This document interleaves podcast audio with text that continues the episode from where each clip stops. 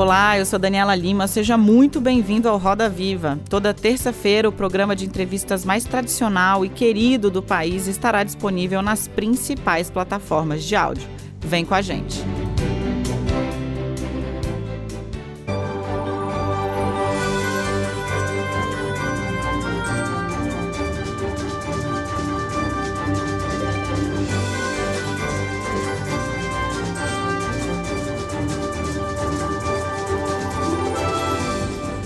Olá, boa noite. O nome dela é sinônimo de elegância e bom gosto, mas a história de vida da mulher que ocupa o centro do Roda Viva de hoje vai muito além das aparências. Filha de família italiana abastada, ela deixou a Europa fugindo dos horrores da Segunda Guerra. Reconstruiu a vida. Desde cedo, primou pela liberdade. Fez escolhas difíceis e tratou a todas elas com absoluta transparência e naturalidade no livro A Elegância do Agora, que ela lançou neste ano. Num dos trechos, ela resume melhor do que eu jamais farei aqui como é que ela vê a própria vida. Abre aspas. A minha educação não é uma história de sucesso, mas de resistência. No centro do Roda Viva, Costanza Pascolato. Para conversar com Costanza Pascolato, nós convidamos Érica Palomino. Ela é diretora do Centro Cultural São Paulo. J.R. Duran, fotógrafo, escritor e editor da Revista Nacional. Lilian Patti, ela é jornalista, escritora e consultora de moda. Pedro Diniz, ele é colaborador da revista Marie Claire e dos jornais Folha de São Paulo e Valor Econômico. E Camila Coutinho, ela é comunicadora. Nós contamos ainda com o olhar atentíssimo do nosso muso, Paulo Caruso. Constança, boa noite. Muito obrigada, é uma alegria ter você aqui no Roda Viva. E é uma alegria tão grande que a gente montou uma bancada que também é uma atração, né? Então, vai ser uma delícia. Eu amei, Bom, tá? Eu queria agradecer antes de você começar, porque eu achei raro convidar uma velhinha nessas alturas da vida para falar de coisas que têm a ver com o contemporâneo, que eu acho que é isso. Mas é porque você traz muito disso eu falei aqui na abertura do seu livro, mas temos um outro lançamento maravilhoso que também conta muito sua história, que foi feito pelas suas filhas, né? Pela Alessandra e pela Consuelo, com participação sua, o fio da trama. A minha participação, é, eu entreguei para elas os meus diários dos 14, 16, 18 anos que eu dizia qualquer negócio. Eu disse, filhinha, eu não vou ler o que você vai colocar no livro. E tá aí, eu não vou ler nenhuma vez. Então, a Isa também ajudou a editar, portanto, eu disse, olha, tira se tem coisas horrorosas, sei lá, coisas que... Mas, enfim, é total liberdade, quer dizer, a verdade verdadeira. Eu vou começar então falando do seu, o A Elegância do Agora. É um livro delicioso, a gente lê numa sentada, mas me chamou a atenção, eu até estava falando um pouco antes da gente entrar aqui no estúdio, é, como você trata de temas, você fala de anorexia, você fala de bullying, você fala de luto, você fala de depressão, de maneira direta, você não doura a pílula, mas concisa. Eu queria entender como foi o processo de abrir esses aspectos de uma vida que é muito conhecida é, por estar associada ao glamour, né? Como é que foi, qual, como foi o processo de, de abrir essas caixinhas, digamos assim, para quem Bom, tá... sabe, quem me conhece mais sabe muito bem que eu sempre fui transparente. E algumas coisas que eu fiz na vida foi justamente porque eu não ia viver mentiras, entende? Então eu tive que pagar o preço, quebrar a cabeça, fazer tudo isso. Mas senão não vale a pena viver, entende? Pra, no meu entender. Então, e são coisas que aconteceram e na verdade são pequenas vitórias se você olhar para trás, porque são superações o tempo todo, né? Quer dizer, aconteceram, eu na hora eu fiquei meio assim, mas eu disse não, vamos nessa, porque eu, eu tinha toda uma família que era exemplar na questão da superação, né? Quer dizer, então eu achei que a essas alturas eu já podia conversar sobre isso na maior tranquilidade. É uma conversa.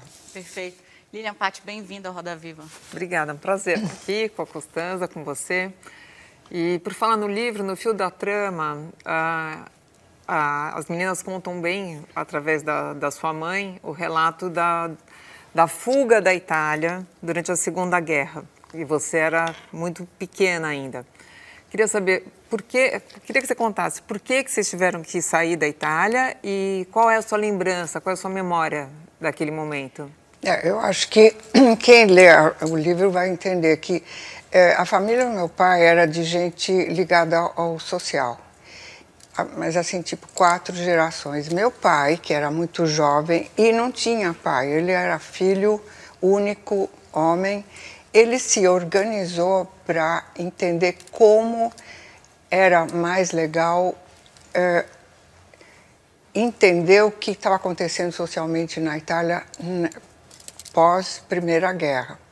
E o fascismo, que era o que estava pintando na época, era um exemplo de organização social. Tá? E ele, muito jovem, aos 27, estava nisso. Mas aconteceu que quando ele viu que a coisa estava indo em direção ao totalitarismo, a Hitler, etc. e tal, e também uh, ele era federal de Veneza, portanto, uma coisa já a um nível importante. Só que ele entendeu que como Veneza era um centro de famílias judaicas importantes, né, que desde 1200 e tal, ele começou a avisar todo mundo saiam daqui porque a coisa vai ficando preta. E aí Mussolini soube dessa história e ficou bravíssimo com ele. Ele não tinha saída. Ele, é, os, os fascistas e os antifascistas contra o papai tive que sumir, né? Quer dizer, e vocês tiveram que fugir a pé? A pé, de noite. Sabe que nem os uh, nossos parentes queriam que nosso carro parasse em frente ao prédio deles para não ser. Entendeu? A coisa. Vocês não têm ideia o que era a, a, a Europa nessa época. e você tem alguma memória? Eu tenho. Eu me lembro dessa noite que a gente passou pela fronteira de Milão para ir para a Suíça e meu irmão berrava, tinha uns tinham botado uns lenços na boca dele e eu lá assim uma hora nos prenderam e uma hora falaram bom o, o senhor volta entre dois carabinieri e eu fiquei com minha mãe meu irmão foi para o hospital fomos para o campo de refugiado e os carabinieri italianos falaram para ele olha foge, foge porque a sua família é linda. Ele ficou escondido, foi para a Suíça e, finalmente, ficou escondido quatro meses na sótão da casa de um advogado judeu que ele tinha salvo. Érica Palomino, bem-vinda ao Roda. Obrigada, Dani.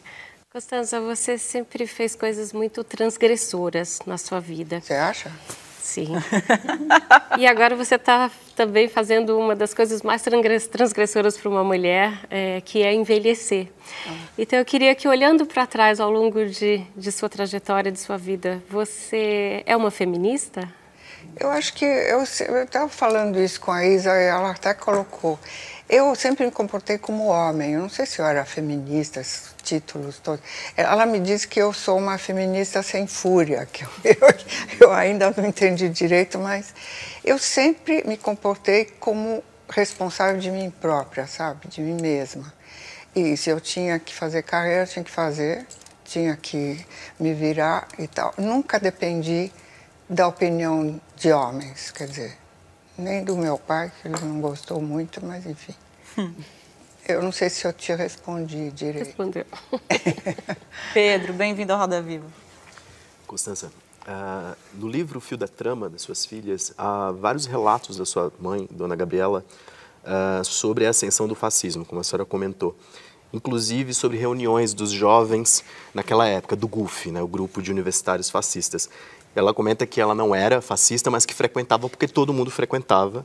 Uh, enfim, era uma, uma, uma, forma de formar uma identidade nacional naquela época. A senhora analisa algum, alguma semelhança sobre aquele momento uh, em que a, a, Itália buscava uma, uma identidade hum. enfim, nacional com os dias de hoje no Brasil? É, eu acho que é diferente porque é, vocês brasileiros têm uma história muito curtinha ainda, sabe? Eu vejo como um, um adolescente é, querendo crescer. Você entende? E eu acho que vai conseguir, porque o espaço é tão grande. Eu não sou pessimista nunca.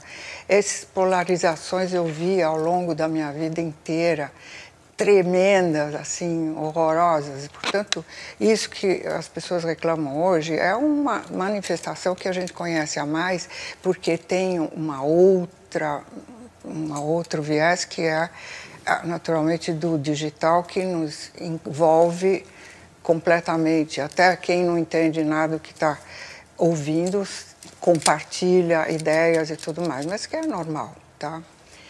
Agora, o, a Itália é, era um jovem velho, porque na verdade a gente tinha a tradição de todos esses feudos muito importantes durante até a Idade Média e até depois, com, língua, com língua diferente, dialetos diferentes e tal e coisa. E eu ve, eu não sei, eu vi aquela uma mentalidade que não era tão nova quanto a nossa aqui, que ainda pode ser moldada com educação, coisa que está faltando.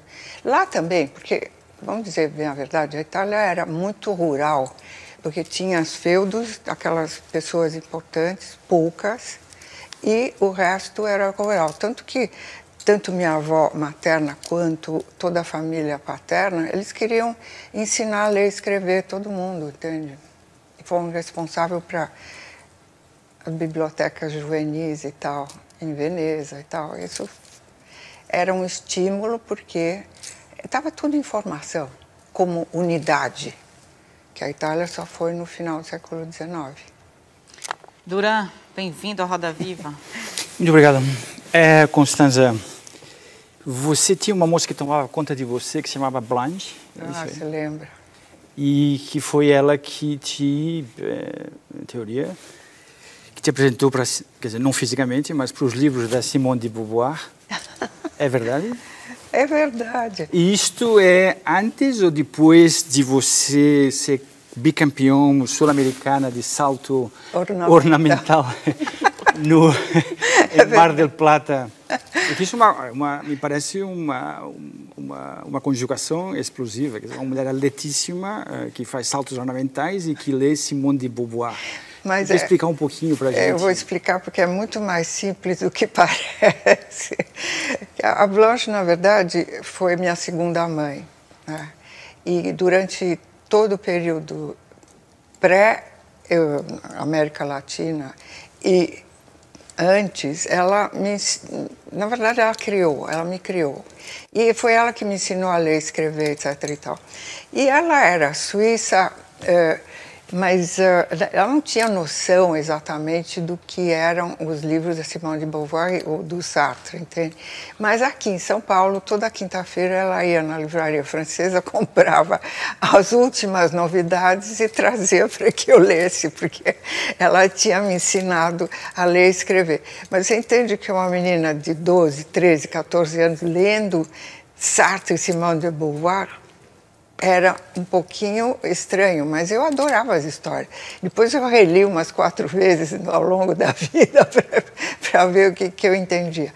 Agora, como eu era considerada meio burra, de verdade, eu era burra, tem, nesse livro aí está escrito, sou burra, sou burra, porque eu era disléxica e tudo que era ciência exata, eu não sabia, repetia de ano, era uma idiota. E leitura, filosofia, essas coisas todas eu gostava. E a minha inteligência foi intuitiva, que eu só depois que eu descobri que a intuição é muito mais legal do que a gente dava valor naquela época. Mas eu era bonitinha, então eu comecei a nadar e eu descobri que não tinha nada que me pusesse tanto em exposição quanto fazer uns mergulhos, entende? Então, aos 12, 13 anos, eu estava lá. Tinha o Sato, que era um japonês que me ensinava tudo, eu tinha feito balé também, então. E assim fui. Então eu pegava aquilo que eu achava que eu sabia fazer melhor. Cabulava aula para ir ler Sartre no, no cemitério, imagina, naquela época. Depois eu voltava para a escola e ia para casa. Camila Coutinho, boa noite, bem-vinda ao Roda Boa noite, Constança, feliz de estar aqui com você. A minha pergunta é: a gente vive hoje num mundo super polarizado em muitos sentidos. E ao mesmo tempo que se fala em individualidade, também se fala em facetune, harmonização facial, em todo mundo ficando muito parecido. E eu fico me perguntando muitas vezes por que, que ainda é tão difícil para as pessoas ter personalidade própria e apostar nas coisas que as fazem diferentes. Assim, eu acho que você. Eu acho que é autoestima. Um você quer saber? A primeira coisa. Eu sempre tentei explicar quando eu escrevi esses livros de, que são autoajuda fashion, que na verdade. Mas na verdade é isso. Quando você não confia naquilo que você é e sobretudo ainda não se identificou no espelho, porque a identificação no espelho vai além da primeira é, leitura. Você se enxerga diferente todo dia. Depende do estado da tua cabeça, na verdade. Além de todas. E é, eu estava vendo, vindo para cá hoje, e eu estava olhando moças passeando na rua, que eu até comentei com o meu motorista, que está aí há 18 anos. Eu disse: olha só, as moças todas vestem a mesma calça, jeans, apertadinha com um salto sim ou não, cabelão loiro, liso, liso, liso. E todo mundo é meio gordinho assim, quer dizer, tem uma forma de corpo que se vê que elas não, sei lá, ainda não entenderam que tem exercício, tem algumas coisas assim. Mas elas não copiam alguma atriz ou alguma cantora ou até uma influenciadora. Elas se copiam entre si por grupos. Eu comecei a entender, porque agora estou caminhando pela rua e eu vejo muito mais coisas na rua mesmo. Será que eu estou errada? Não sei. É, eu acho que tem um poder nesse auto, no autoconhecimento, está se falando tanto hoje em dia, né? Que é um poder de libertação, de você poder ser quem você é, e acho que as pessoas não enxergaram ainda o quanto é forte, né? E é um paradoxo nesse, nesse nosso... Então, mas eu sempre aconselho, a, se aceite do jeito que você é, porque do momento que você se aceitou, você começa a, a criar em cima disso, aí se personaliza. Não tem nada melhor do que você ter uma impressão digital visual. Você ainda não pode, porque está na luta do, da decolagem de uma carreira incrível que você está fazendo.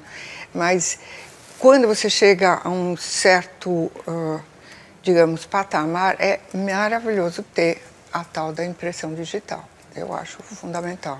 Nós conseguimos um milagre aqui, todo mundo falou e nós ainda temos sete minutos, então, Constança Pascolato é de vocês. Constança, então, falando em autoimagem e tal, muito antes das blogueiras e influenciadoras, você entendeu que a sua imagem e o seu nome era uma marca, você fez dele, deles uma marca, né? Independente da pessoa jurídica a quem você tivesse relacionada, tanto na tecelagem ou na Folha ou qualquer veículo de comunicação.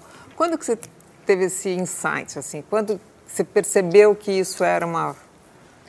Olha, eu, na época que eu era editora das revistas Cláudia Cláudia Moda, eu não pensava em mim. Eu ia me me vestindo do, do, jeito que era. E, aliás, foi o pior período, porque eu ia usando roupas que estavam na moda cada estação, sem pensar que era eu que estava vestindo. Até chegar uma hora que o Júlio me falou aquela frase famosa que eu cheguei com uma espécie de macacão de Jesse rosa, choque, com um bolso de... Aquela calça cenoura e aquele bolso que parecia de palhaço. palhaço. E ele falou, amor, será que precisa? Precisa. Precisa. e aí eu pensei, eu falei, não precisa, né? Então eu comecei a me vestir mais ou menos uh, do mesmo jeito. Mas eu, o, o grande lance foi quando eu comecei a envelhecer, que é maravilhoso isso, sabe? Que uh, eu entendi que o tempo passava, mas não era um castigo, entendeu? Só foi castigo na hora do. Será que pode falar isso? Que é... Claro, você Na pode hora falar. do. que eu entendi que eu não queria mais acasalar. mas quando você se sentiu envelhecendo? Que acho que esse é um momento... Nesse período. Ah. Eu dizia, ah, eu não vou ficar comparando minha pele com o outro. Chega, tchau. Que foi um pouco radical. Eu tive umas doenças autoimunes por causa disso. O olho começou a sair da órbita, tive coceira, caiu o cabelo, enfim. Mas eu me acertei nessa coisa e comecei a me encarar como um, um personagem envelhecendo que precisava aprender muito mais, porque tinha muito menos tempo para viver. E eu agora, então, que tenho menos e menos, eu fiz 80 esse ano, que foi um festival de, de festejo, eu digo, bom, agora tem que viver melhor, ler mais, fazer mais, coisas. Come on, porque senão acaba, né? E nesse sentido, Constança, a sua relação com tecnologia, você tem mais de 645 mil seguidores você no olhou, né? Instagram.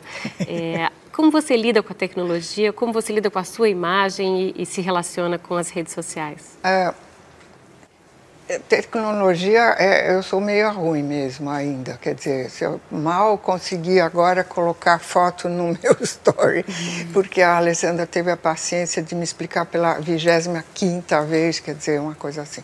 Eu acho que meu Instagram funciona só pela imagem que eu tenho pública, que eu não entendo como chegou a esse ponto. Juro por Deus, não é falsa modéstia nem nada. Mas, ao mesmo tempo, eu... Uh, aos 69 anos, inventei esse totem, que eu até falo no livro, num dos livros, não me lembro mais qual agora. Nesse. Porque, na verdade, é, eu tinha que ser reconhecida antes de alguém me olhar em detalhe, entendeu? que é uma esperteza fatal. E quando eu viajo, a mesma coisa. Todo mundo me conhece. Ah, lá vem aquela do cabelo. Até o diretor do PIT, o, novo diretor alemão do PIT, que é um museu fantástico, que estão renovando o tempo. Ah, a senhora da Capelli, é, como é vai, etc. Uhum. Entendeu? É fácil você Hum, se, até se relacionar mais quando você tem uma imagem. Eu acho que você está inventou. Agora posso falar que eu te falei hoje. Eu adorei essa tua imagem impressão digital, Érica Palomino. É, porque eu te conheço há um A entrevistada é você, tá? Você que é estrela. Mas, olha, Esse é um exemplo da generosidade da Não, mas é verdade. coisa maravilhosa. Eu acho a generosidade da esperteza, Sim. porque antes da gente começar o programa, ela estava falando, mas eu posso responder uma pergunta com outra pergunta? Eu falei, você pode tudo aqui, mas ela está é, jogando... Eu acho mais divertido, porque eu relaxo um pouco mais, entende? Ótimo. Ela disse aqui que não entendia nada de... que a filha estava tendo que explicar pela 25ª vez. Imagina se entendesse, porque sem entender fez 645 mil, mil seguidores num, numa rede social só, depois a Camila ainda pode dar umas aulinhas. Eu aprendo várias vezes. Demais. Alguém quer deixar uma provocação final para a gente trazer no bloco seguinte? Nós temos só dois minutinhos, fica curto para pergunta e resposta, mas dá para deixar uma pergunta. Eu queria saber qual é o maior desafio de se reinventar. É, porque é uma reinvenção atrás da outra e cada vez mais rápido. E você está sempre se reinventando, quinto livro, né? Então, qual é o maior desafio, assim, disso? É, eu sou de uma curiosidade infantil, sabe? Eu nunca saí da primeira infância na questão da curiosidade. E essa curiosidade, hoje, que eu tenho meditado bastante, quer dizer, já estou com... Eu até tenho quantos quantas horas, quanto tempo e tal, que eu já estou me achando, mas acho que ainda tem muita coisa para fazer. Eu descobri a profundidade da importância da curiosidade. E outro dia, eu até acho que já dei uma entrevista falando sobre isso. Eu estava vendo com minha filha uma coisa na televisão, sem prestar atenção, era um filme dinamarquês, coisa assim. A criança, uma menina de 12 anos, perguntava para o avô isto e perguntava aquilo e tal, uma intensidade, curiosidade profunda. E ele disse, mas vovô, por que, que eu tenho toda essa curiosidade? Ele fala, porque você é jovem e depois, porque curiosidade também é amor. Então eu fiquei profundamente tocada com isso, porque se você gosta da vida, você é curiosa. Se você se agarra com com força para tudo aquilo que você vai fazer, você é curioso, você quer saber mais, quer saber mais disso, daquilo. Então, é um pouco fofoqueira, ok, mas é legal, é mais legal do que você ficar naquilo, na, na invenção que você fez de você mesmo, é terrível. Constança, no primeiro bloco você estava falando sobre as redes sociais. É, no ano passado, o, WhatsApp, principalmente, foi um território de muita deselegância, apesar do nosso tema ser elegância, entre família, entre amigos. Muita gente perdeu amigos né, na, no ano passado e no próximo ano tem novas eleições. Qual que seria uh, o código de conduta ou de ética para lidar com opiniões divergentes é, com familiares, com amigos? Como que você é, primeiro tratou isso, é, enfim, essas posições diferentes de pensamento e como você acha que as pessoas têm que se relacionar nas redes nesses momentos belicosos? Eu posso falar a verdade? Eu não sei para que, que eles perdem tanto tempo nas redes sociais, meio que eles, hum, sabe, é só para ter essa coisa. Eu acho que no fundo o ser humano tem um problema de ele não quer ser anônimo, entendeu? Nunca foi, quer dizer, nunca quis ser. Mas agora que tem mais gente, mais gente, mais gente, e tem essa possibilidade de falar, eles ficam horas lá e, e na verdade, elas deixam de existir para ficar numa espécie de vida paralela, que eu acho terrivelmente nociva, porque eles não têm medida para isso. Quem trabalha com isso é uma coisa, tá? E aí vocês priorizam aquilo que vocês querem trabalhar com, eu imagino, porque senão não daria certo vocês ficarem o tempo todo sem ter um, digamos, uma informação pertinente para aquilo que vocês estão fazendo. Ora, a coisa da opinião convergente que não converge é uma coisa, como eu falei já uma vez, há muito tempo que existe. Tá? Hoje ficou mais evidente essa coisa da polarização. Eu, sinceramente, jamais entrei em embates, porque é da minha natureza. Se você vê no meu, até no, como é que chama aquilo? Ah, ah, quando você ia no, no, no mago para saber o teu mapa social, coisa astral, eu não gosto de enfrentamento, não gosto, entende? Então eu procuro escutar os dois lados e vou me comportando do meu jeito. E a questão política, meu pai, desde quando a gente era pequenininho, diz: nunca entre em política, nunca entre em discussão, porque ele já tinha apanhado bastante, sabia bem. E depois ele dizia assim: se, mesmo que você seja um pouco ignorante como você é, ele falava para mim, porque ele me achava meio ignorante, estuda a história porque ela se repete. E é verdade, se você estuda a história profundamente, você vai ver que ela vai ver. Então, para que entrar em abacaxi agora, que a gente já sabe que já não deu certo, entendeu? Obrigado.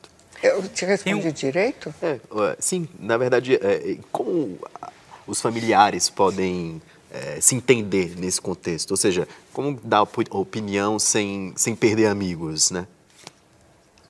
Eu acho que você tem que se juntar com os que pensam igual a você e deixa para lá o resto, sabe? Porque você não vai chegar a lugar nenhum brigando por uma coisa. Se você faz, você vai e age do teu jeito.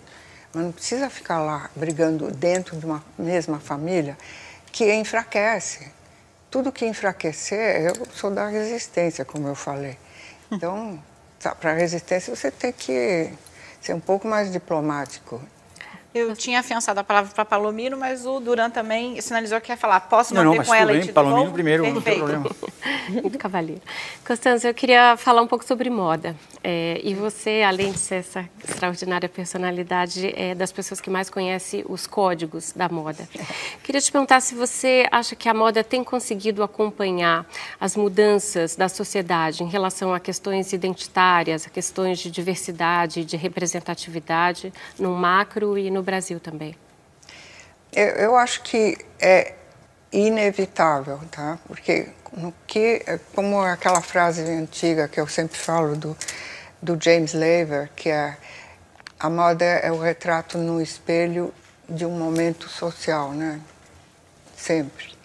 Então, na multiplicidade de propostas e ofertas que a gente tem hoje, que está cada vez mais sendo pensado, inclusive com trabalho de redes sociais, tipo, não redes sociais, de trabalho de uh, plataformas, que eu até peguei um trabalho, uns, peguei não, é, quer dizer, me convidaram para trabalhar em 2013, para mim foi muito importante porque eu entendi o quanto as plataformas podem ampliar o, o range, quer dizer, do conhecimento das pessoas e acesso também para a moda, né? Ainda estamos em evolução, tá? Mas que está claro, porque são discursos que estão sendo abertos, né? Quer dizer, a diversidade, isso, aquilo, que a sustentabilidade, isso tudo.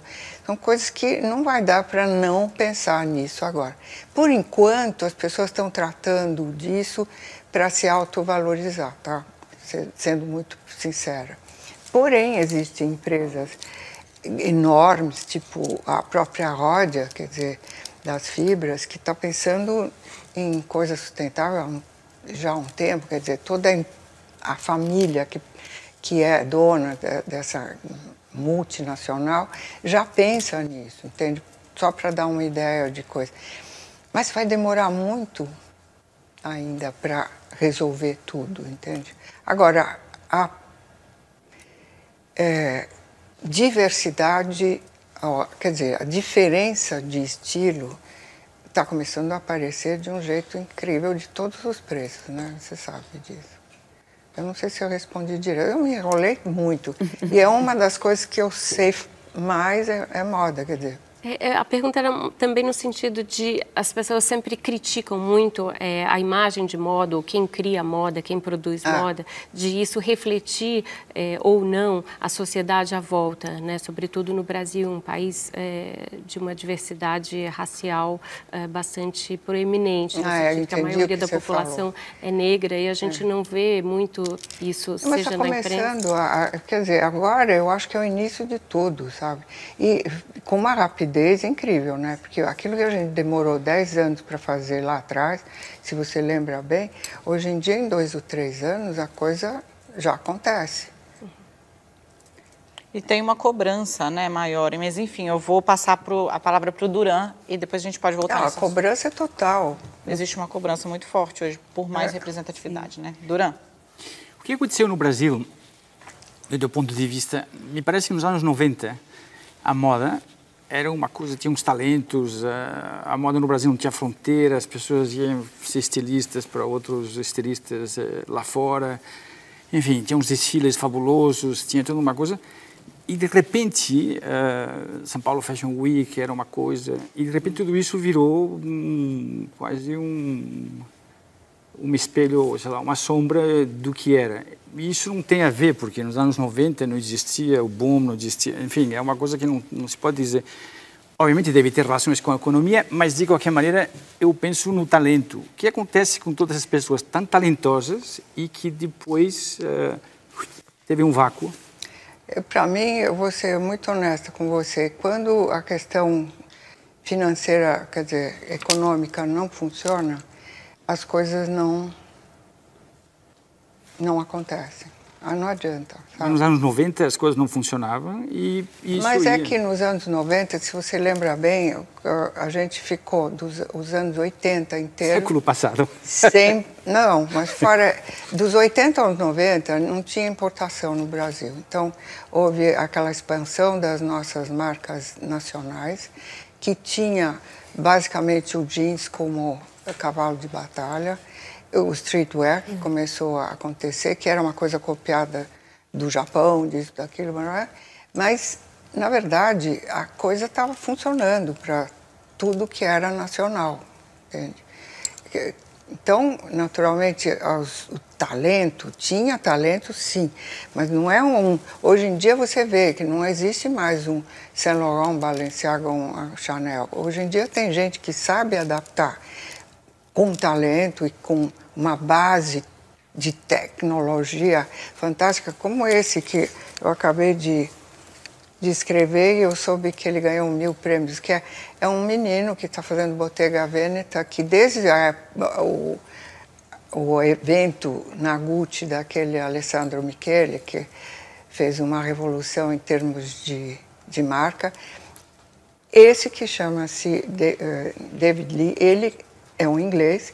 Ele começou em julho de 18 na Bottega Veneta e já cresceu 6,7, fazendo, juro, faz, mas num mercado que é mundial, é, vamos dizer e fazendo coisas estranhíssimas que, para mim, tem muito a ver com a nova estética nossa aqui contemporânea, que já é transformada pela, pelo digital. Quer dizer, o fato do, é, do Instagram funcionar como imagem o tempo todo, muito para moda, já transformou a estética que agrada hoje, entendeu? Para os mais jovens.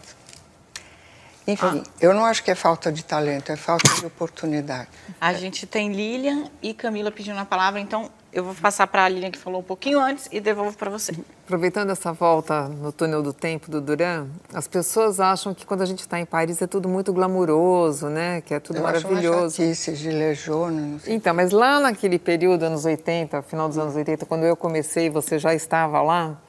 a imprensa brasileira era não só ignorada, como mal vista, porque a gente era uma espécie de espião chegando ali para copiar. Mas era mais ou menos, né? né? Nós não, mas. É, mas a gente era visto assim. E depois, com a abertura do mercado, melhorou. Hoje em dia a gente até é bem tratado, eventualmente é reconhecido, etc.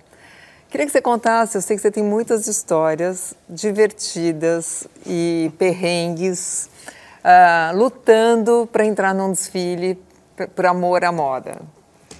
Bom, até o Giovanni Bianco contou essa história num outro programa. E ele falou que era para você contar também essa história. Essa... Muitas, né? Ah, é? Não, porque assim, eu vou explicar rapidinho para o pessoal que não entende. É, na, na verdade, o que, que é? No, lá fora, você é considerado se você é um mercado importante. A gente não era. No começo a gente só copiava mesmo, porque. Ou então uh, tinha aquela. Bom, isso estou falando de, lá da pré-história, não vou falar. Então, na verdade, uh, até as revistas que se inscreviam, que recebiam alguns convites, que não é assim como é hoje, enfim, aquilo, porque a gente virou um mercado. Agora um pouco menos, mas já foi melhor. É, a gente retrocedeu mas é um assim, né? você entende? É, quando teve a das Lu, ah, que beleza. Tá, então a gente foi para a segunda fila. Sai das Lu, 18 ou não, nenhum convite. Aí, de, de repente, sei lá, a gente volta a ter uma certa importância, digamos, comercial. Para falar a verdade, é tudo isso. Véio. Sem money não dá.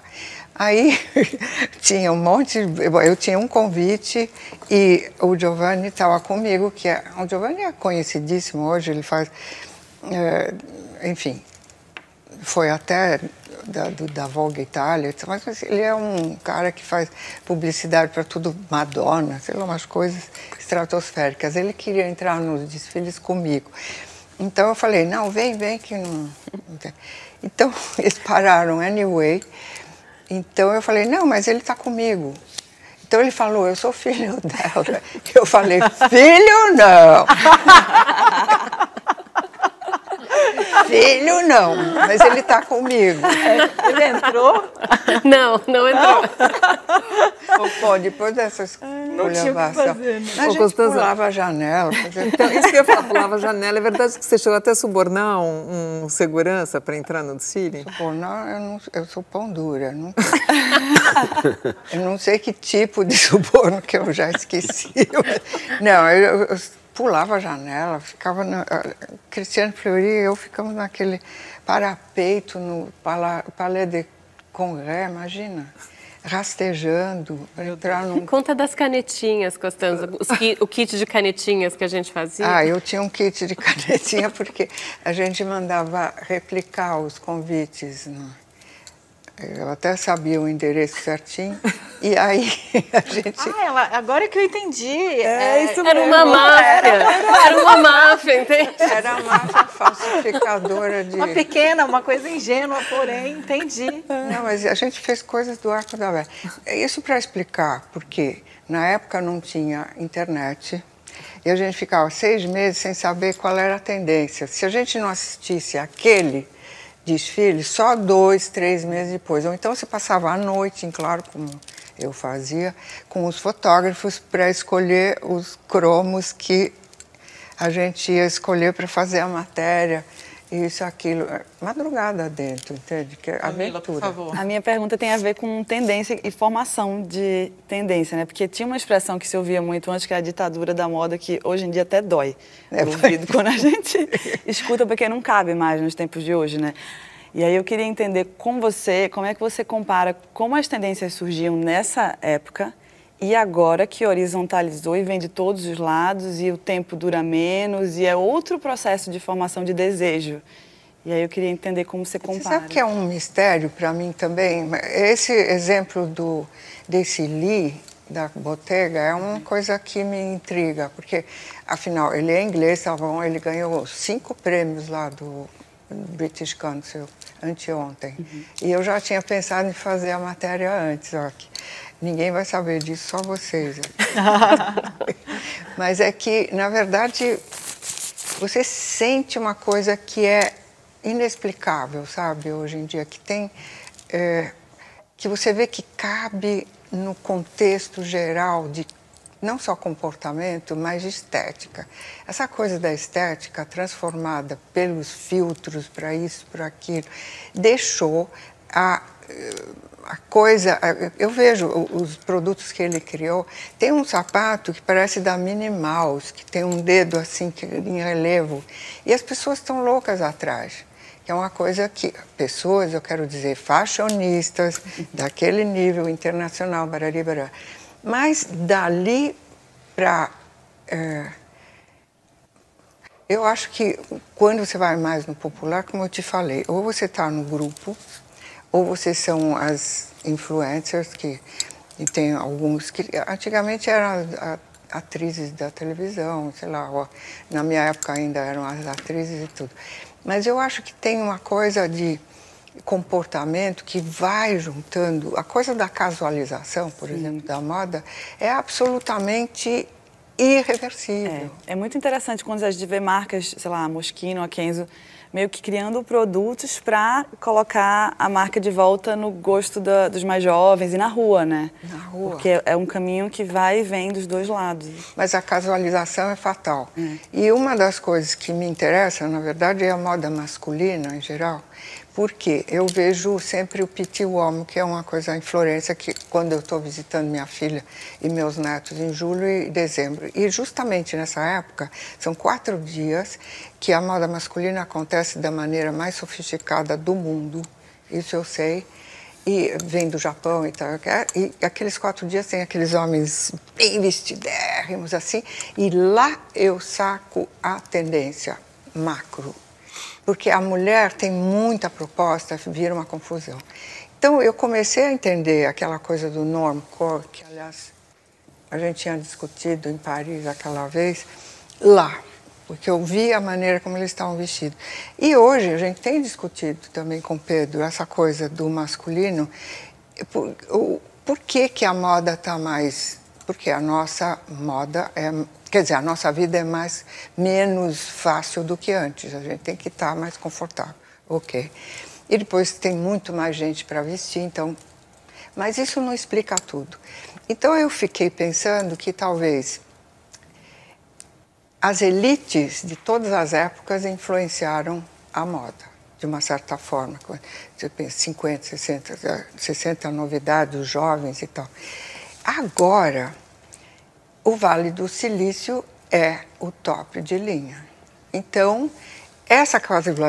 casualização masculina, eu até vi nos moços que estão em Wall Street, sabe, vestindo mais casuais. Eles que eram os imperadores da, da, da, história toda, porque é o dinheiro que.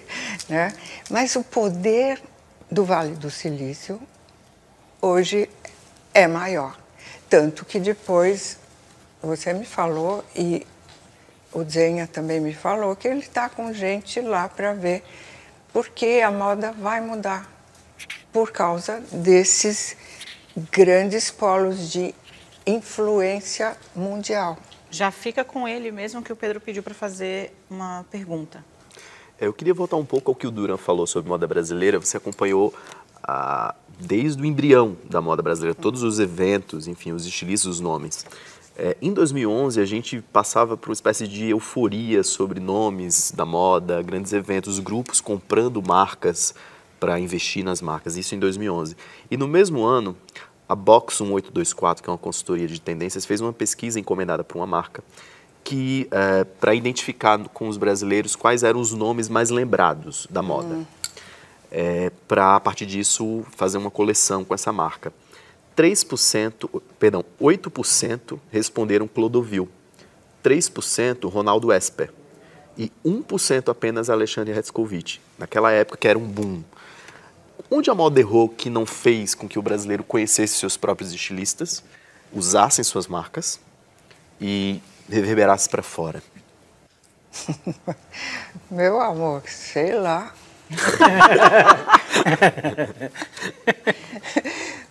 Para quem que eles perguntaram Clodovil? Para o Brasil inteiro.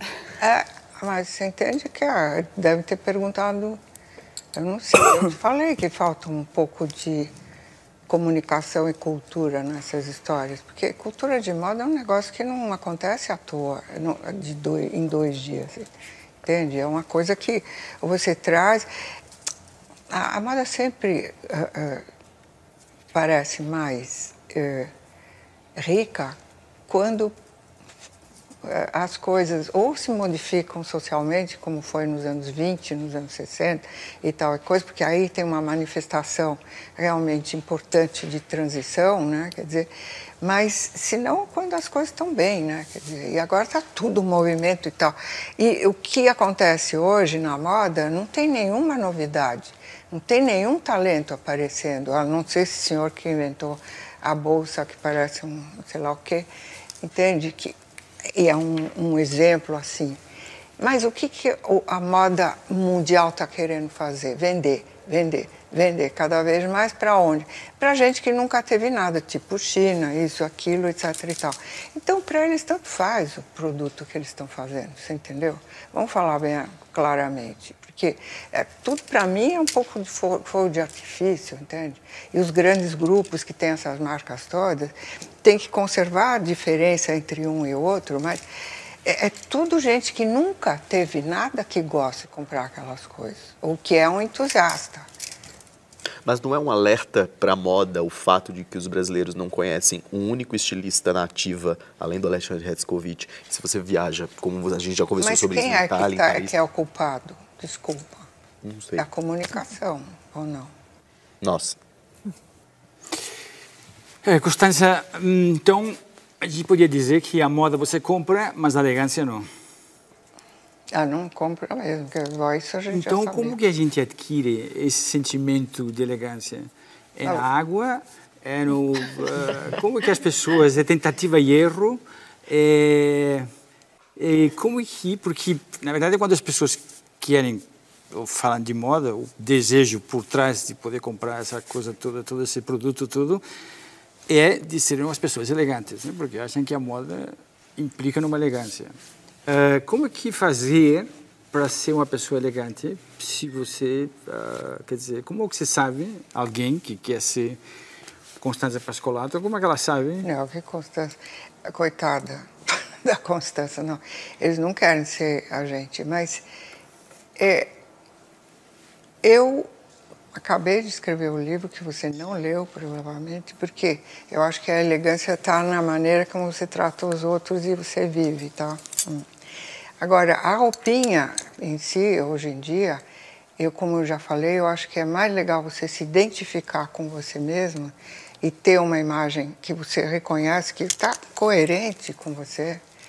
Aí você começa a ter uma personalidade estética né, que te distingue. Mas isso não basta, entendeu, para mim. Quer dizer, é uma questão de como você se comporta, de como você trata todo mundo. Eu não sei por que você tem que tratar um diferente do outro, porque você entendeu? E eu me esforcei. Mas aí, isso é educação, não? Isso é uma educação? Educação, mas é também. Na mesma educação, você tem dois irmãos, um é assim, outro não é, entendeu? Às vezes acontece. E, então, eu acho que é um esforço que a gente tem que fazer cada vez mais de se comunicar além do que é digital, lá, essa coisa tecnológica, porque se você não se humaniza, a coisa encrenca, entendeu? Eu acho que o grande lance é se humanizar cada vez mais. Porque vem a, a, a, inteligência artificial por aí que vai acabar com uma série de coisas. A inteligência intuitiva e humana é muito maior do que a gente pensa que é.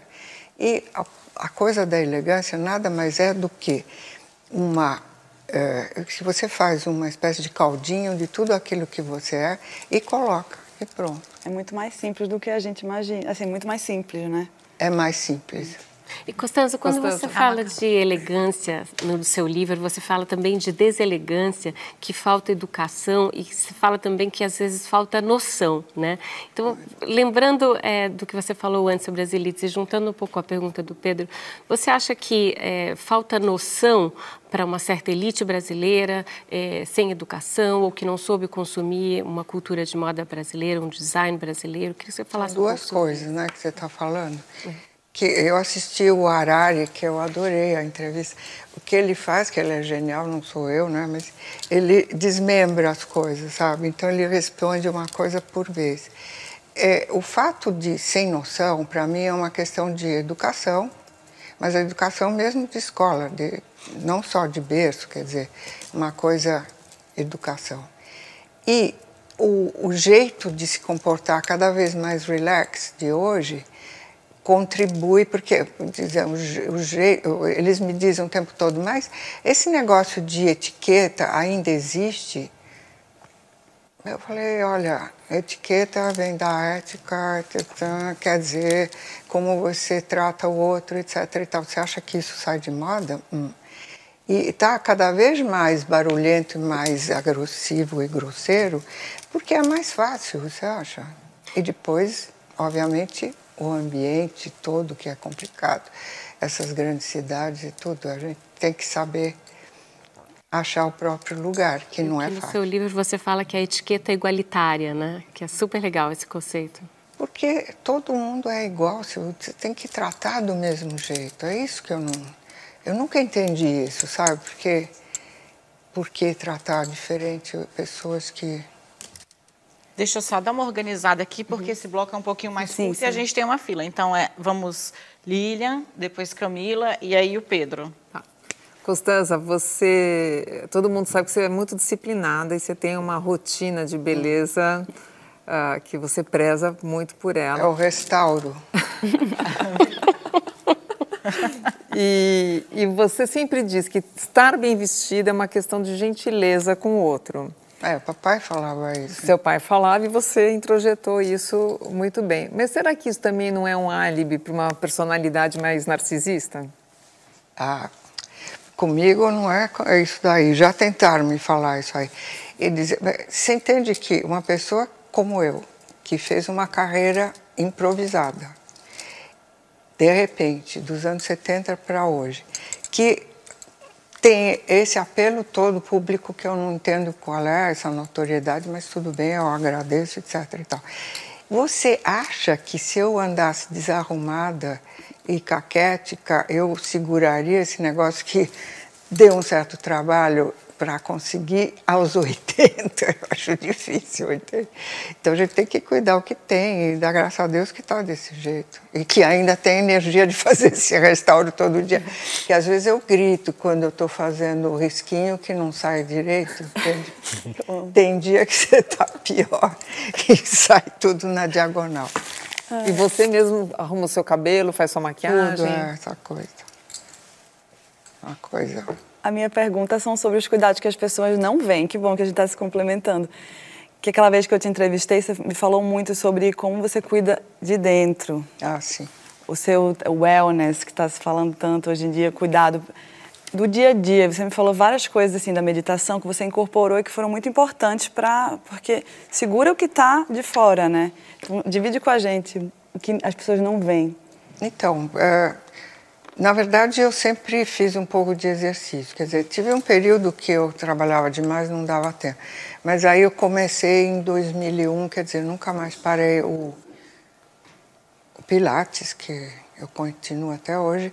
Eu faço, fiz um pouco de yoga sozinho, de me estrepei, mas ainda faço aquelas coisas sensacionais que eu já mostrei em outros lugares, mas não vou existir, não vou existir continuar fazendo, mas é, uma das coisas que tinham me aconselhado, porque eu tive dois cânceres, uma depressão, um e outras coisas, uma, um estresse profundo que caiu metade do cabelo, enfim, essas coisas eu não gosto de pensar. Eu passei, superei, tudo bem, entendeu? E tive a coragem, a força, a clareza e a força de me enquadrar e superar, que eu acho que é por isso que eu falo da resistência. Porque vale a pena, porque a vida vale é a maravilhosa. Entende? Agora, a meditação, que eu não conseguia engatar desde o primeiro câncer que eles tinham me sugerido, eu consegui na última vez porque meu neurologista, que é um jovem, é, simpático, e ele me falou, escuta, você para de tomar injeção de corticoide porque você está com dor e isso faz aquilo faz isso, faz aquilo que eu estou te dizendo e medita. Aí ele me colocou um, um como é que aplicativo? Um aplicativo. Um aplicativo mais sofisticadinho e tal e coisa. E eu comecei a pesquisar primeiro, porque eu sou desconfiada. Hum. Então eu vou vendo assim, hum, não sei, não gosto da voz, acho que não. Porque eu já tinha me juntado com um monte de grupos de meditação, mas eu olhava e dizia, hum, é muito hippiezinho para mim, entendeu? Quer dizer, eu sou. Assim, porque eu achava que eu não combinava com o grupo. Quando, na verdade, é você só medita quando você realmente precisa, na verdade. Você entra nessa coisa e engata, e hoje em dia eu estou agradecendo a tudo. Você lida com o estresse de maneira diferente hoje do que antes? Sim. Mas você medita quanto tempo?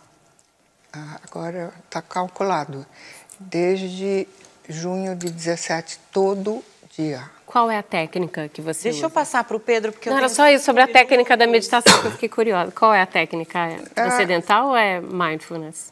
É mindfulness, mas é, é misturado, porque tem vários hoje em dia, né? Cada dia um, né, Costa? É. aplicativo. Não, Pedro tem... se defende, que não está dando para te ajudar aqui, amigo. A mulher, elas estão... Então vai. A gente falou muito sobre moda, enfim, sobre a, a, os livros, mas a senhora é uma profunda conhecedora da indústria brasileira. Senhora? Sua família... Perdão. a, senhora, a, a, sua família é, detém a Santa Constância, que é uma, é uma empresa muito importante de malharia.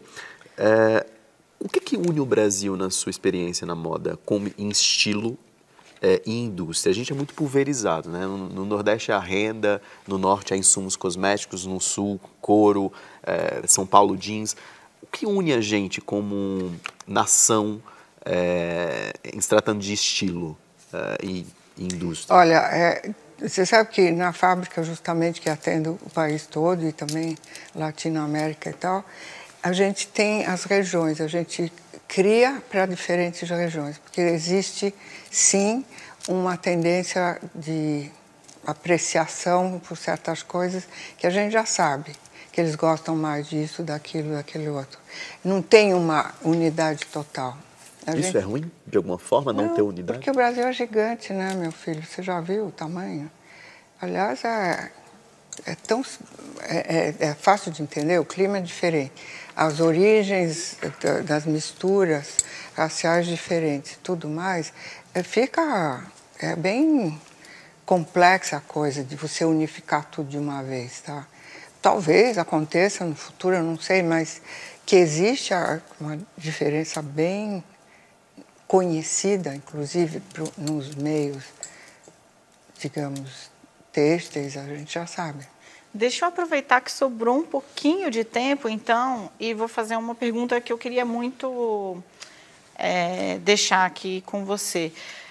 Você fala um pouco no livro sobre o início da carreira, que foi muito difícil, improvisado, né? É, inclusive que teve, tinha uma resistência muito forte dentro da própria redação à sua presença. Hum. As pessoas achavam que, de certa forma, você não precisava trabalhar. E tem aí um trechinho que eu achei bastante interessante. Você fala, bom, eu também preciso ganhar meu pão.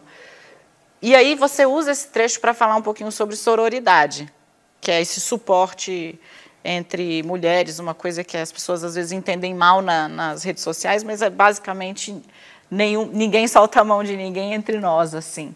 Eu queria saber se você acha que hoje mudou um pouco é, o ambiente mesmo das mulheres, né, não só no trabalho, mas em termos de ter uma colaboração mais, mais efetiva. É, a carreira dos homens, todas elas sempre muito mais suportada por, por aliados, né? Você nota alguma diferença efetiva no comportamento? Olha, eu sei que existe uma diferença, mas é, como experiência eu já saí de... Eu, hoje eu sou consultora, então eu trabalho com grupos pequenos, dentro de empresas grandes. Então, para mim não é mais como era uma vez que eu tinha que trabalhar com uma empresa enorme que tinha, sei lá. Então, eu não sinto tanto, porque primeiro eu já estou numa outra idade e eles me chamam justamente para dizer aquilo que os outros não sabem, por causa da experiência e por causa que eu sempre gosto de renovar e tal. Então, eu não sei como funciona de verdade isso socialmente, mas me parece que a coisa tem melhorado, porque tem muito mais mulher trabalhando. Quer dizer, na minha época tinha menos, né? Do, desse iníciozinho da carreira, a, a, teve algum episódio que te marcou em especial, que você pudesse é, compartilhar como não exemplo a ser seguido, para deixar bem claro aqui? Mas é só para todo mundo saber que até você foi alvo de bullying. Não, mas eu fui mesmo, quer dizer, é, eu no começo eu tinha que fazer produção, né? Que eu era produtora, eu não era nada. E ninguém me contou que tinha uma Kombi para fazer isso. Então eu ia com meu carrinho, fazia toda a produção, levava as coisas para o estúdio e aconteceu duas vezes que eu chegava lá com a modelo, fotógrafo e tal no estúdio, né? Eu ia buscar a roupa, ela tinha desaparecido. Eu falei, mas escuta, e a roupa? Ah, foi por engano para o Guarujá numa outra foto entendeu? Então eu achei que era eu que era uma idiota, que eu não tinha lembrado do dia certo. Tá? Dois dias depois, ou uma semana depois, eu não lembro, mesma coisa. Eu falei, ah, bom, aqui. Então eu tive que tomar umas providências, assim. Eu queria saber, na época que você se separou, você teve que fazer uma escolha, você fez uma escolha que teve várias consequências. E depois, quando você decidiu se dedicar à sua carreira, também teve uma consequência com as suas filhas, que teve um distanciamento. E, enfim, queria que você falasse um pouco sobre isso. Mas que foram escolhas muito corajosas para a época e que hoje em dia talvez sejam vistas de maneira diferente. Mas eu queria que você comentasse um pouco sobre isso e como que conselho você dá para as mulheres independentes e que escolhem também se dedicar à carreira, que é uma coisa uma escolha natural também hoje em dia. Que conselhos você daria para as mulheres atualmente? Olha, o papel da mulher não é exatamente simples, né? Quer dizer, porque é, eu já tinha essas filhas e foi uma separação dramática, porque, na verdade, era mais para me ensinar uma lição que meus pais estavam querendo ver se eu voltava para casa. Mas, como eu disse no começo, eu não sou capaz de viver uma mentira, tá? Então, eu embarquei nessa coisa difícil porque eu achei que pelo menos era o que eu queria e Só sabe quem está em casa entender melhor, eu vou fazer um resuminho claro. aqui. Se eu errar, você me corrige, por favor. É, você era casada e acabou se apaixonando por, pelo seu companheiro depois de toda a vida, né? É, e, enfim, essa separação acaba irritando a sua família, que entra nesse processo aí quase de uma... De, bom, enfim, segue de onde você está. o, o resumo... É... Eu não expliquei direito, é. E foi uma coisa, isso nos, nos anos 70, que era hum, meio complicado. E eu não tinha nenhum tipo de profissão, entende? Por isso que eu era considerada, além de tudo, uma diletante, né? Em tudo aquilo que eu fazia. Mas e aí a, a questão da mulher é, eu vejo as mulheres que resolvem ter filhos hoje, elas têm, mas elas sabem se organizar melhor, entende? Eu tinha que fazer mirabolâncias para ver minhas filhas durante quatro anos enquanto elas estavam no Rio. Depois, quando elas vieram, eu levava até para as fotos, né? A gente viajava para fazer Cláudia, Cláudia Moda, sei lá, Cláudia Moda que levava mais. Tinha muitas vezes que eu levava as filhas juntos para é, assistirem aquilo, porque eu ficava lá dez dias, sei lá o que e tal. E é difícil. Agora, o conselho, eu não sei, você tem que pensar direito para ter filho, né? Você decidir. Eu, carreira e filho, eu vou conseguir fazer sim ou não. Eu improvisei tudo, mas eram outros tempos e a gente tinha muito mais tempo à disposição. Hoje em dia vocês correm de uma maneira, porque tudo se acelerou de tal forma que ficou mais violento, inclusive. Mas eu vejo meninas que trabalham por exemplo, na fábrica, que tiveram um filho, depois continuaram sendo ótimas profissionais, tiveram outro porque decidiram, mas conseguem lidar com isso e com doença e com não sei o quê, e, fim de semana não sei o quê, e aí pronto-socorro. Ah, eu acho de uma coragem fantástica, mas a mulher é resiliente. Então, é corajosa. Mas eu acho que o conselho seria pensar direito antes, né? Você acabou tendo, por causa disso e outros fatos, uma relação mais difícil com a tua mãe. Hum. Quando que vocês se, digamos, se reconciliaram ainda em vida? Você chegou a se reconciliar Eu acho ela? que a, a, educação era tão formal, era uma coisa século passado aristocrático, a gente não entrava em detalhes, sabe? Só que quando eu vi que minha mãe ia ficando mais uh, idosa, e que ela já não participava tanto da fábrica, como você deve saber, se lembrar, ela ia a todos os desfiles, porque primeiro as pessoas gostavam dela e convidavam, mas eu fazia uma questão. Uma grande figura na moda, era uma... Então, mas eu fiz de tudo para que ela viesse e continuasse participando, que foi uma sorte, porque foi justamente o período mais, digamos, uh, fulgurante da, moda brasileira até agora, vamos ver o que vai acontecer depois. Mas então, na verdade, eh, mesmo sem falar nada, a gente teve um relacionamento mais legal. Agora, para falar bem a verdade, quem resgatou minha mãe para mim foi minha filha através da leitura de todos os diários que ela escreveu em primeira pessoa no livro. Então, realmente eu entendi que ela tinha um cuidado e um carinho por mim que ela nunca tinha falado. Porque ela não se. É, o livro, de novo, aí dando um spoiler para quem está em casa e ainda não leu, ela está falando do livro escrito pelas filhas dela, O Fio da Trama. Ele traz é, o diário, os diários é, da mãe da Constança, da Constança e é, não só é, passagens sobre a própria família, mas enfim, toda a dureza de sobreviver à guerra e à fuga, e enfim. Então, certamente você redescobriu a sua mãe aqui, né? Sobretudo pela maneira como ela se preocupava comigo. Eu achava que, como eu tinha uma governante que cuidava de mim todo dia, eu não sabia que ela se preocupava tanto, porque ela tinha outras coisas para fazer, entende? Tanto levar a família quanto recomeçar uma vida aqui, num, mulher, em 47, 1947. Ela foi feminista, né, Constância? Ah, então, sabe, é, e, e, com a questão da formalidade, eu vou repetir, que essa formalidade, essa educação forte que a gente recebeu, De um lado é perfeito porque a gente sabe os limites e sabe como superar e toca para frente. Mas do outro, você se afasta muito da pessoa, da, da humanidade. Entende? Meu pai era mais próximo, mas ele também resolveu ser bastante severo comigo para ver se me endireitava, porque o, o, negócio deles era esse. Deixa eu passar a palavra ao Duran, porque Desculpa. ele já me fez três sinais e eu juro que depois ainda vai dar tempo da Erika falar e vai dar tudo certo. Vocês, alguém daqui estava falando de sorority e a cumplicidade entre as mulheres. Sim. Mas eu, se não me engano, na época que você trabalhava na Cláudia, na revista Cláudia, que é uma revista que existiu bastante tempo atrás, Existe ainda. que era uma revista praticamente cheia de mulheres, as pessoas não te tratavam muito bem ou tinha alguma coisa lá que não funcionava bem. É,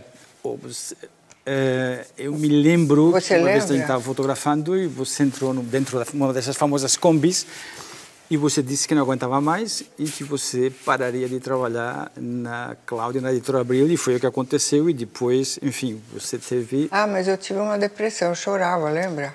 E a eu gente... não entendi nunca o que, que, tinha acontecido. Achei que tinha te sacaneado, alguma coisa dessas. Não. Nunca perguntei nada. A gente ficou lá na rua. Foi o, o, começo daquela depressão horrorosa, depressão química mesmo, que eu ah. tive. Tive que me tratar três anos com remédio e tudo. Eu chorava sem parar. Eu dizia para você, não liga, eu estou chorando, mas não liga. Na Roscas Freire. É. Juro, era assim. Mas é, é, porque eu tive uma depressão que... Ah, não achava que tinha sido um... Não, complô. Uma armação... Não. Mas tinha tantos que eu nem ligava. Então, na verdade, no fim, é, eu tinha muito trabalho. Eu não ligava mais para essas coisas. Palomino. Eu queria continuar nessa, nessa narrativa familiar, que é bastante cinematográfica até, né? Eu acho que daria uma, uma um grande filme, uma excelente minissérie. Com... Eu acho que minissérie, eu tô louca para achar. Oh, oh. Não é? Fica a dica. Pois é. E eu queria que você falasse então sobre a, uma grande alegria que eu sei que você tem na sua vida, que são seus netos. Ah, bom, essa... Sabe o que é um presente? Relaxou. Relaxei total agora. Não, porque ai, os netos, eu não sei, eu acho que todos os netos devem ser bacanas agora. Meus netos, eles vieram assim, uh, eles falam comigo horas, entende? O menino tem 26 anos, no domingo ele está fazendo compras para o apartamento dele, que ele mora em Milão, trabalha para a Ernst Young, e enquanto faz compras, fala comigo. Uma hora. Eu acho isso um. Porque ele me pede conselho, isso, aquilo. Daí ele me enrola, porque ele está namorando duas moças casadas. Então, então, é uma coisa assim, como se eu não tivesse entendido que ele estava enrascado e tal e coisa. E minha neta, que mora em Nova York, também é, não sei, é uma relação absolutamente outstanding, não sei como falar. Hum. Para mim é um presente, sempre.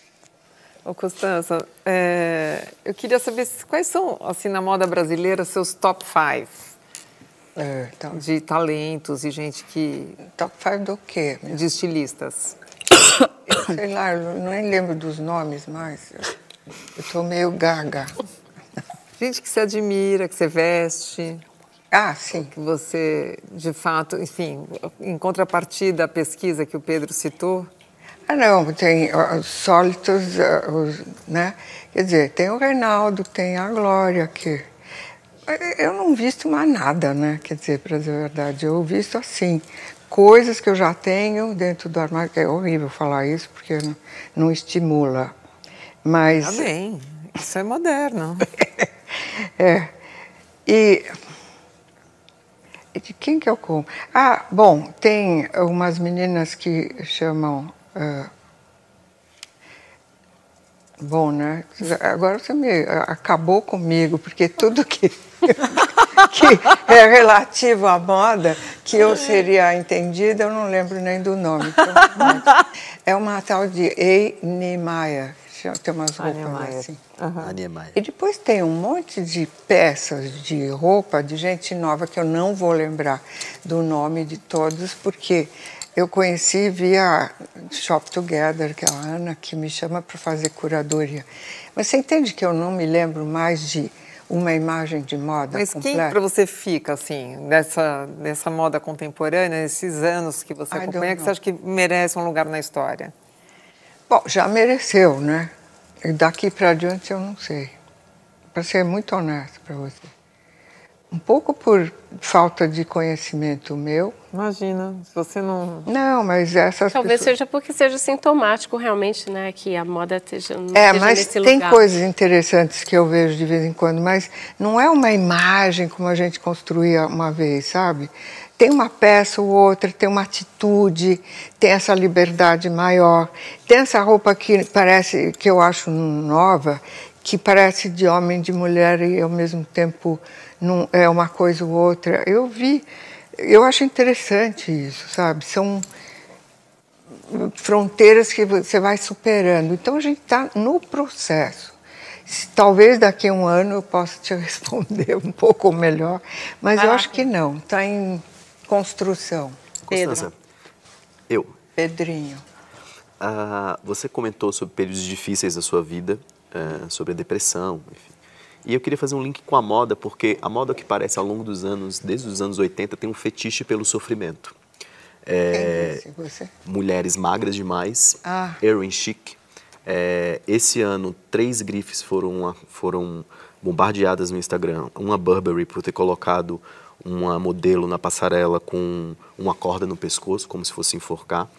A outra Gucci com, com uma camisa de força. E ah, uma que entrou com, acho que é a Kirkheim, na Semana de Paris, com uma modelo com soro do lado, como se estivesse no hospital. Por que a moda tem esse fetiche pelo sofrimento? Eu sei lá. Eu acho que é muito mais efeito que eles querem fazer para chamar atenção, sabe?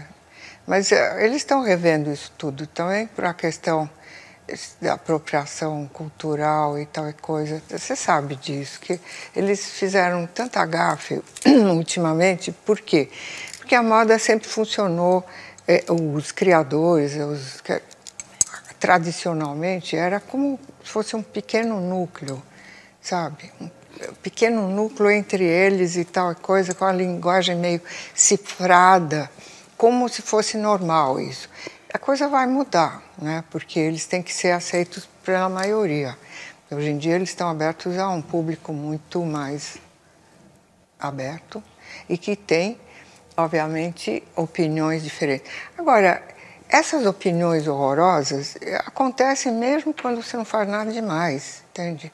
Porque eu vi uma bobagem naquele eh, desfile outro dia do Alexandre, eu vi umas críticas tão ridículas sobre. É uma moda inclusiva, era simpático, tudo bonitinho e tal. E gente falando umas coisas sem noção, sabe? Então a gente não pode levar muito a sério essas sem noções, sabe? Porque, puxa, parece que eles estão se lavando a alma ali, sabe? Então, sabe? Agora, aqui. Tempinho é para encerrar, porque a gente está estourando o bloco. Vai Tá. lá. Eu queria saber se você fosse invisível e entrasse numa sala que tivesse todo mundo falando de você. O que, que te deixaria feliz ouvir das pessoas? Ah, a Constanza é assim. Ah, a Constanza, ah, a Constanza é assim. O que, que te deixaria feliz? Nunca pensei nisso. Mas, em compensação, eu ouvi duas pessoas falando mal de mim. uma vez no Copacabana Palace, que tinha uma porta de, sabe, entre uma. e dava para ouvir tudo. E a outra, num hotel em Paris, que a, sabe que Paris tem aqueles. A parede é nada, né? Não, é só, não só, mas o telefone, que é, era umas linhas encrencadas falando mal de mim. E eu, sabe o que eu fiz? Eu fingi que eu não tinha escutado nada. Não, mas eu, que- eu, eu queria saber. Eu, eu entendi, mas É. eu- olha, já me fa- falam coisas tão maravilhosas de mim que eu, eu não acho que eu. Sei lá, eu não vou falar que eu não mereço tudo isso, mas às vezes eu fico até surpresa, sabe? De tanta coisa, ah, que eu sou um exemplo, que eu isso, que aquilo e tal. Pouca gente se chateia comigo. Gente, nós estamos, infelizmente, encerrando esta edição do Roda Viva com essa delícia de entrevista com essa pessoa super especial. Foi um prazer receber você aqui no Roda Viva hoje. Foi um prazer ter te lido, foi um prazer ter te conhecido melhor. Adorei fazer a entrevista. Eu quero agradecer muitíssimo a participação da Érica Palomino, do JR Duran, da Lilian Patti, do Pedro Diniz, da Camila Coutinho e do nosso modelo, Paulo Caruso. Agradeço também, claro, a você que nos acompanhou até agora e, de novo, muito especialmente, Constança Pascolato. Pascolato foi um prazer enorme recebê-la aqui no Roda Viva. Obrigada, querida. A gente tem um compromisso marcado na próxima segunda-feira. Não esquece, o Roda Viva está aqui esperando por você. Até lá!